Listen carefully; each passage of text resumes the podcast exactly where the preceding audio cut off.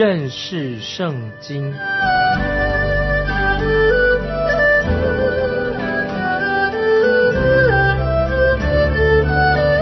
认识上帝的话，把上帝的话带到全世界。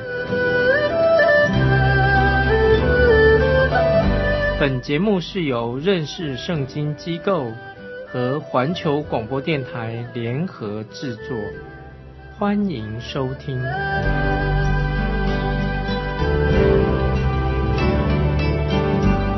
亲爱的听众朋友，你好，欢迎收听认识圣经，我是麦基牧师。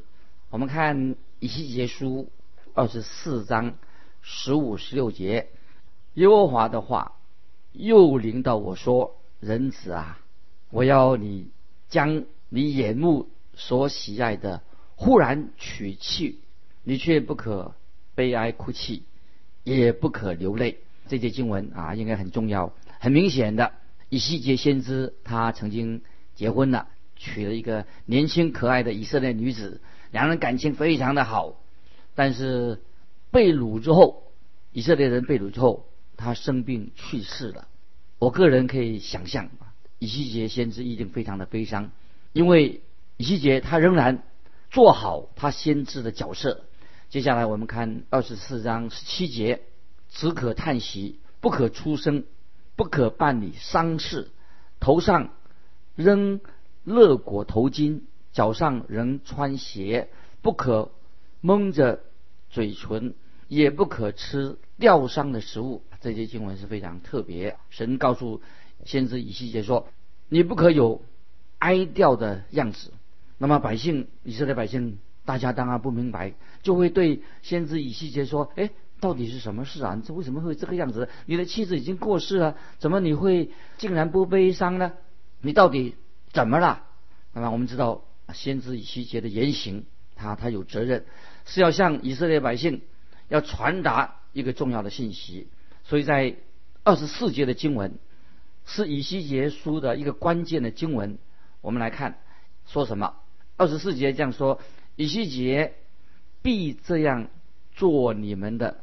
预兆为你们做预兆，凡他所行的，你们也必照样行。那是来到，你们就知道我是耶和华。所以有特别的用意、目的在这里面。这个时候，耶路撒冷已经被毁了。稍后被毁的消息会传到被掳的、已经被掳的以色列人的耳中。我们要看看一节经文，就是我们跳到三十三章以西结书三十三章二十一节，这样说。我们被掳之后，十二年十月初五日，有人从耶路撒冷逃到我这里，说耶路撒冷城已经被攻破了。这些逃出来的这些难民以色列人，他们就跑到巴比伦的俘虏营区里面，他们非常痛苦。他们说：“我们是从耶路撒冷城逃出来的。”因为假先知他所说的、所预言的，假先知所说的话都是错的，是谎言。耶路撒冷已经被焚烧了，圣殿被铲平了，那么耶路撒冷城尽是断垣残壁跟灰烬，这是很悲哀的。所以我们看到先知以西结，他没有举哀，这是对的。在第二十七节就说明了为什么先知以西结。不举哀的一个原因，我们看以西结书二十四章二十七节：你必向逃脱的人开口说话，不在哑口；你必这样为他们做预兆，他们就知道我是耶和华。听众朋友，这句话说，他们就知道我是耶和华。所以，听众朋友，耶路撒冷城曾经是属于神的城，圣殿的荣耀，圣殿的荣耀也是。神的居所，那么以色列人他们也曾经是神的见证人，但是当以色列人被盗去拜偶像的时候，离开神的时候，神就对他们说：“我将要废掉我自己在地上的见证，我要你们知道耶路撒冷城已经被毁了，这些剩下的以色列百姓将要被掳到外邦去。”即使现在这些百姓向我哀求哀哭，向我流泪是没有用的，因为这是我的旨意，我为这件事情我要负全部的责任。听到没有？啊，我们知道这个事情是神所主导的，因为这是神的旨意，神负耶路撒冷城被毁的一个责任，有神的旨意。听众朋友，我们可以想到，在启示录，主耶稣曾经对启示录的七个教会说话，每一个教会，耶稣都主耶稣要给他们做警告，说你们这个教会，这些教会七个教会要谨慎，向世人。做好了见证，否则我的审判就要临到，就把你们的灯台从原处挪去。听众朋友，我们知道七个教会在启示录的所说的七个教会的灯台都被神挪去了。如今启示录那七个教会已经现在已经不存在的。听众朋友，这个信息就提醒我们今天每一位听众朋友，如果你是基督徒。但是你说你是基督徒，却没有坚守你为主做见证的一个职分，就是意思说你你是基督徒，就是你没有好见证，神就会挪去你的灯台，使你就没有机会，不再能够发光了。听众朋友，这的确是神很严厉的信息，是一个严厉的一个对我们警告，不是嘴神只是嘴巴说一下啊，这是个警告。所以我们看见先知以西结，他是神的发言人。他一再重复耶和华的话，领导我说耶和华的话，领导我说。如果今天听众朋友，我们以为说我们可以反驳先知以西结的信息，那么你反驳以西结，你不不信从以西结说的话，那你等于是反对神，因为神透过先知对我们说话。听众朋友，我们要记住，神所做的事情，神的作为永远都是正确的、有意义的，错总是在我们这些罪人身上。神是永远是公义的神。接下来我们要从以西结书二十五章到三十二章，要进入一个新的单元。听众朋友，我们特别注意，从二十五章开始到三十二章是一个新的单元，就是针对以西结要针对以色列的邻国，就是他的邻邦所发出的预言。这些邻邦的国家，现在我们看到有些这些邻邦以色列邻的邻国已经从地球上消失了。那么也知道。先知所做的预言也都应验了，所以到目前为止，以西结所说的每一个预言都是先是只有针对耶路撒冷跟以色列国，因为以色列子民被掳的最后期限还没有到。之前我们已经看到假先知不断的欺骗，说一些谎言，欺骗以色列百姓。在这个时候大难已经临头的时候，百姓那些老以色列百姓还存着一线希望。他们以为说啊，我们神是慈爱的，绝对不会毁灭耶路撒冷城，而且以色列能够保有，一定还会保有他们自己的地处。但是，毕竟事情已经发生，以色列百姓，你看他们以为说，以色列百姓是神，神借着以色列百姓可以跟外邦人沟通一个管道。可是当耶路撒冷被毁了，以色列国被毁的时候，让以色列人吓坏的，耶路撒冷城沦陷的，那么他们。把以色列人吓坏的，所以听众朋友，我们可以这样想象：当时巴比伦，巴比伦如果有报纸的话，他头条新闻会写什么呢？巴比伦国的头条新闻说耶路撒冷冷城沦陷了，被毁了。那么另外一个标题一定说我们的王巴比伦王尼布加尼撒已经攻击了耶路撒冷，捣毁了城墙。那么事实已经证明了先知以西结所说的预言是准确的。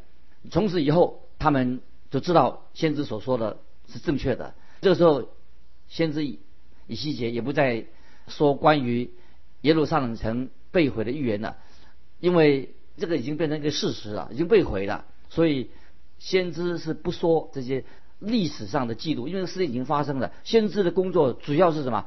是预言到未来要发生的事情。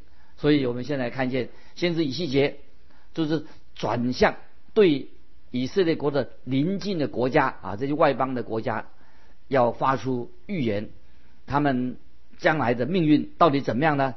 他们以后结果会如何呢？在这一章经文就会给我们重要的信息。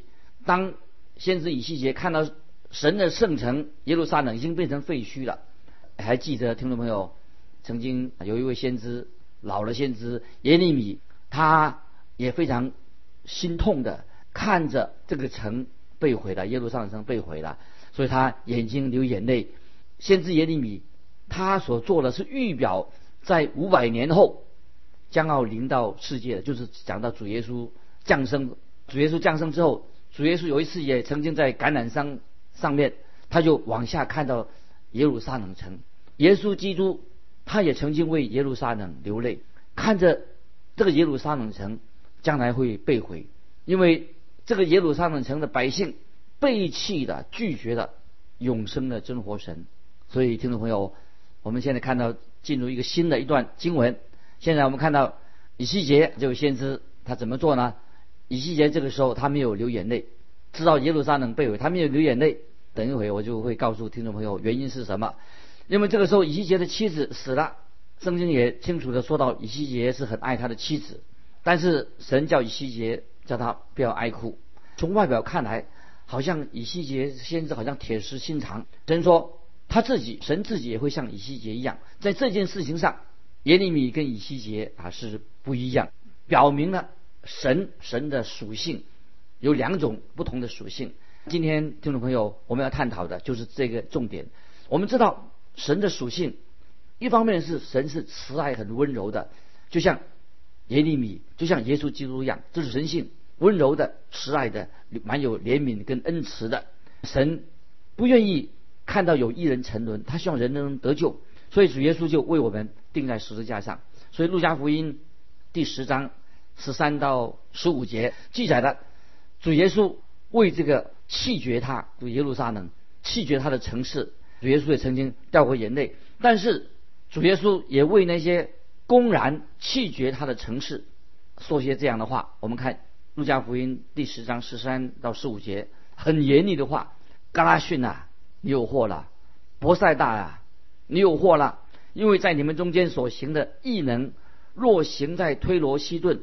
他们早已披麻蒙灰，坐在地上悔改的。当审判的日子，推罗西顿所受的，比你们还容易受的。加百农啊，你已经升到天上，将来必推下阴间。听到没有？主耶稣是温和的、慈爱的，但是主耶稣也曾经对加百农说了很严厉的话，也对博塞大、格拉逊说了很严厉的话。非常非常的严厉，特别在路加福音十一章四十四节，主耶稣又说：“你们有祸了，因为你们如同不显露的坟墓，走在上面的人并不知道。”听懂没有？让人听到主耶稣严厉的责备，会令人心惊胆战。今天我们知道，神是有这两方面，神是恩典、怜悯、有慈爱的；另一方面，神也是严厉的。但是今天我们常常听到。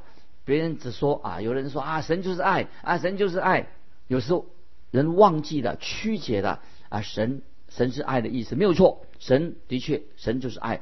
但是我们千万不要忽略，神也是圣洁的神，神是公义的神，神必定会对恶人施行审判。今天就要施行审判，所以听众朋友，我们千万不要以为我们现在啊已经坐上一个爱之船，哇，舒舒服服的。坐在一个爱之船上面直奔天堂路了。耶稣基督他在十字架上已经留下了宝血。耶稣基督为罪人舍命。唯有我们真正信靠耶稣基督的人，靠耶稣信靠耶稣，才能进入神的国，才能得到永生，才能够蒙受得到基督的义来护庇我们，使我们能够站立在父神的面前，得到神的悦纳。如果听众朋友今天如果人拒绝了神这么奇妙的救恩，你的结果是什么呢？必然要面对神的审判。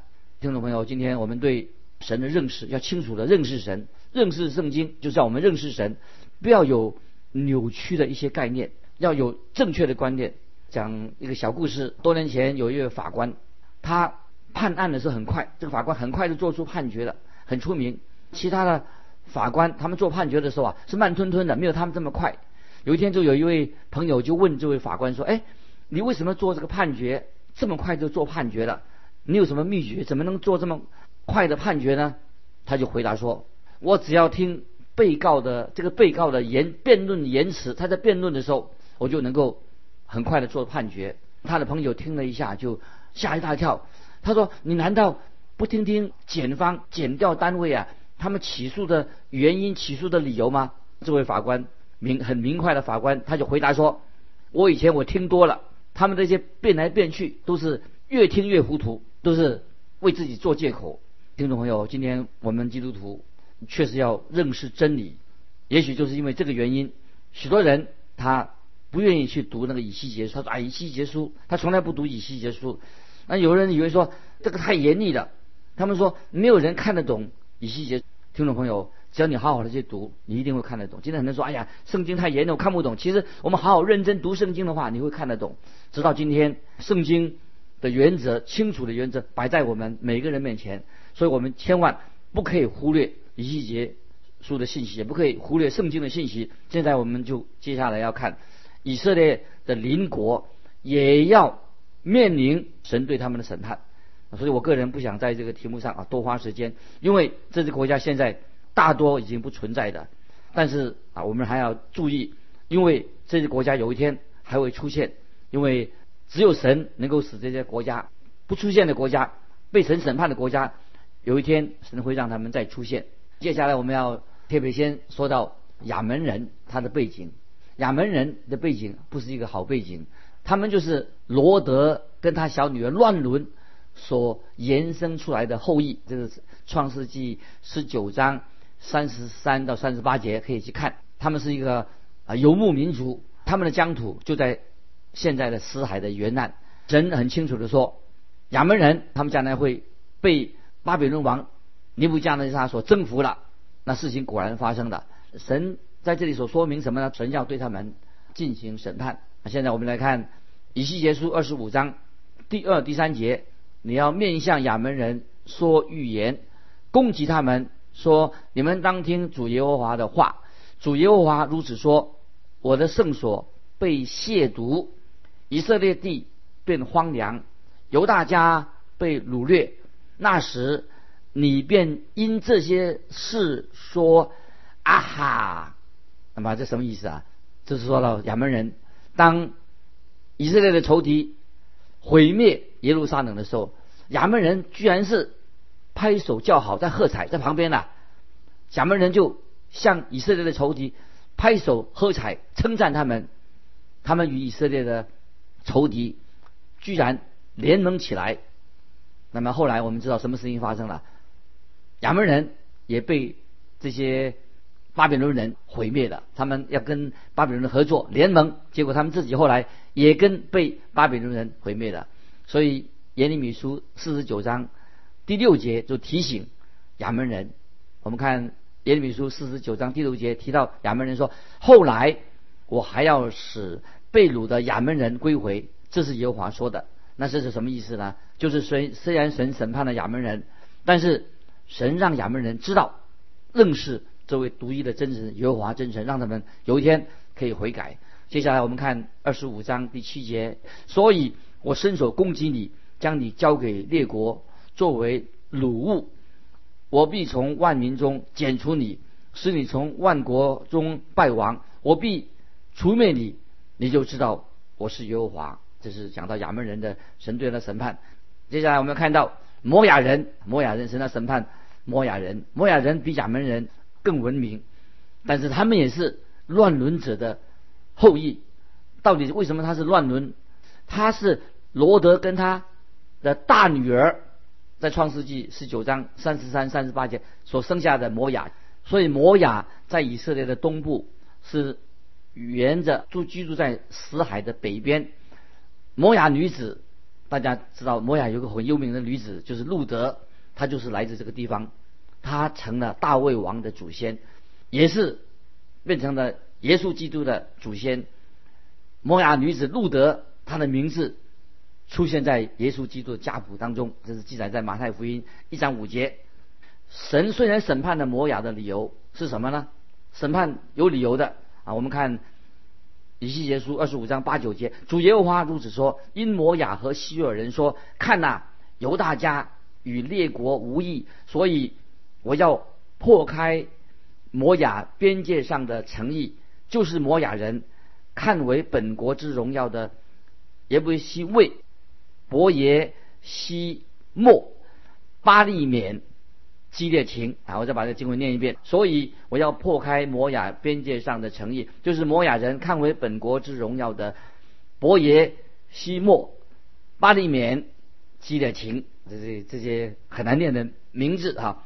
接下来我们看到啊，上面就要审审判摩亚，现在审判以东。以东我们比较熟悉，以东是以扫的后裔，有关于以扫的起源啊，记载在创世纪二十五章。那么小先知书里面的俄巴底亚书，那特别很详细的记载关于以东跟佩特拉城将要受到神的审判。那么神说明审判以东的理由是什么？我们看以西结书二十五章十二十三节，主耶和华如此说：因为以东报仇雪恨。攻击犹大家，向他们报仇，大大有罪。所以主耶和华如此说：我必伸手攻击以东，剪除人与牲畜，使以东从提曼起，人必倒在刀下，地要变为荒凉，直到底旦。啊，我们看很清楚的原因，为什么要神的审判？因为以东二代神的选民，所以要受到神的审判。我们继续看。二十五章十五到十七节，主耶和华如此说：非利士人向犹大报仇，就是以恨恶的心报仇雪恨，永怀仇恨，要毁灭他们。所以主耶和华如此说：我必伸手攻击非利士人，剪除基利提人，灭绝远海剩下的居民。我向他们大施报应，发怒斥责他们。我报复他们的时候。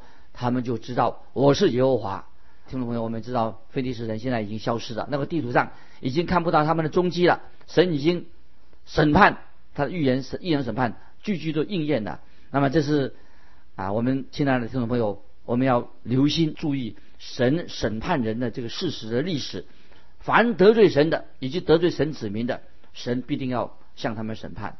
所以听众朋友，我们接下来就看要二十六章，以及就是二十六章到二十八章。那么神要斥责，要审判两个城市，就是推罗和西顿。推罗、西顿好像双胞胎一样，分不开的。那么在以下的几章，就说明了神的预言一定会应验。推罗是腓尼基的一个首都，他们以海上贸易著称，他们在地中海定期那个船的来往，甚至更远的海域他们都去过。他们一直曾经到过直布罗陀的海峡，甚至进到大英帝国。他们得一些特别的锡矿，得那矿把它取回来。他们在北非就建立了，也建立了殖民地，也在西班牙建立了塔斯港。那么他们可以说早期的、早期的开拓荒者，也是那些冒险的。推罗是一个他们以自以为傲的一个城市。那么推罗王，我们知道，大家记得推罗王西南就是大卫的好朋友，供应大卫王的建材许多的建筑材料。所罗门跟西南的交情也是很不错。那么西南王显然他也是非非常精明的一个君王，但是推罗跟西顿的百姓，他们仍然在拜巴利。我们也看到推罗王的女儿耶喜别，大家记得推罗王的女儿是谁呢？耶喜别，她是她也是个祭司，就嫁给以色列王北国的王亚哈王。那么把巴利这种恶习，这些拜偶像。拜巴利的恶习带进以色列北国，所以我们看到神对西罗、推罗跟西顿、推罗西顿所说的预言。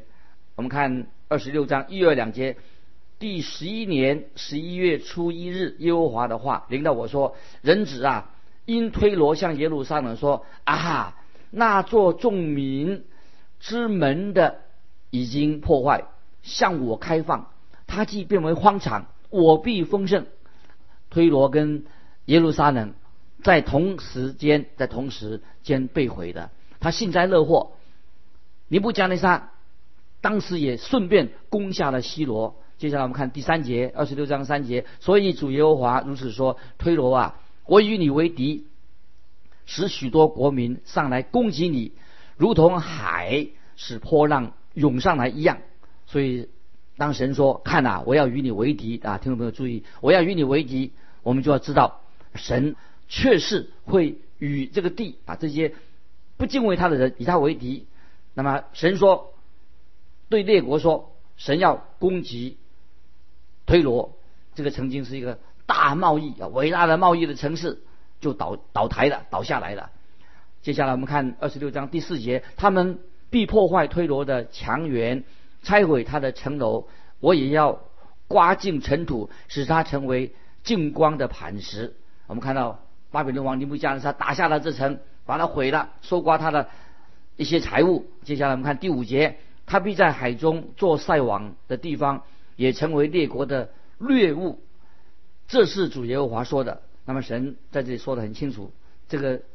结果这个地方变成一个小渔村了，不再是一个引以为傲的商业中心，那变成今天就是一个小渔村。我们继续看二十六章第六节，属推罗城邑的居民必被刀剑杀灭，他们就知道我是耶和华。听到没有？属推罗城邑的居民，那么现在已经变成变成一个一个呃殖民地，变成罗马帝国的殖民地。他们曾经在塞浦路斯也建立了一个殖民地。塞浦路斯是铜的意思，那么推罗曾经从那里得到铜矿，那么腓力基人是精明的生意人，那么把这个金属引进了古代的文明。听众朋友，我们今天时间的关系，我们就分享到这里。神是公义的神，审判的神，我们要回应神的道，在我们的生命里面。欢迎听众朋友，如果有感动，欢迎你来信寄到环球电台，认识圣经麦基牧师收。愿神祝福你，我们下次再见。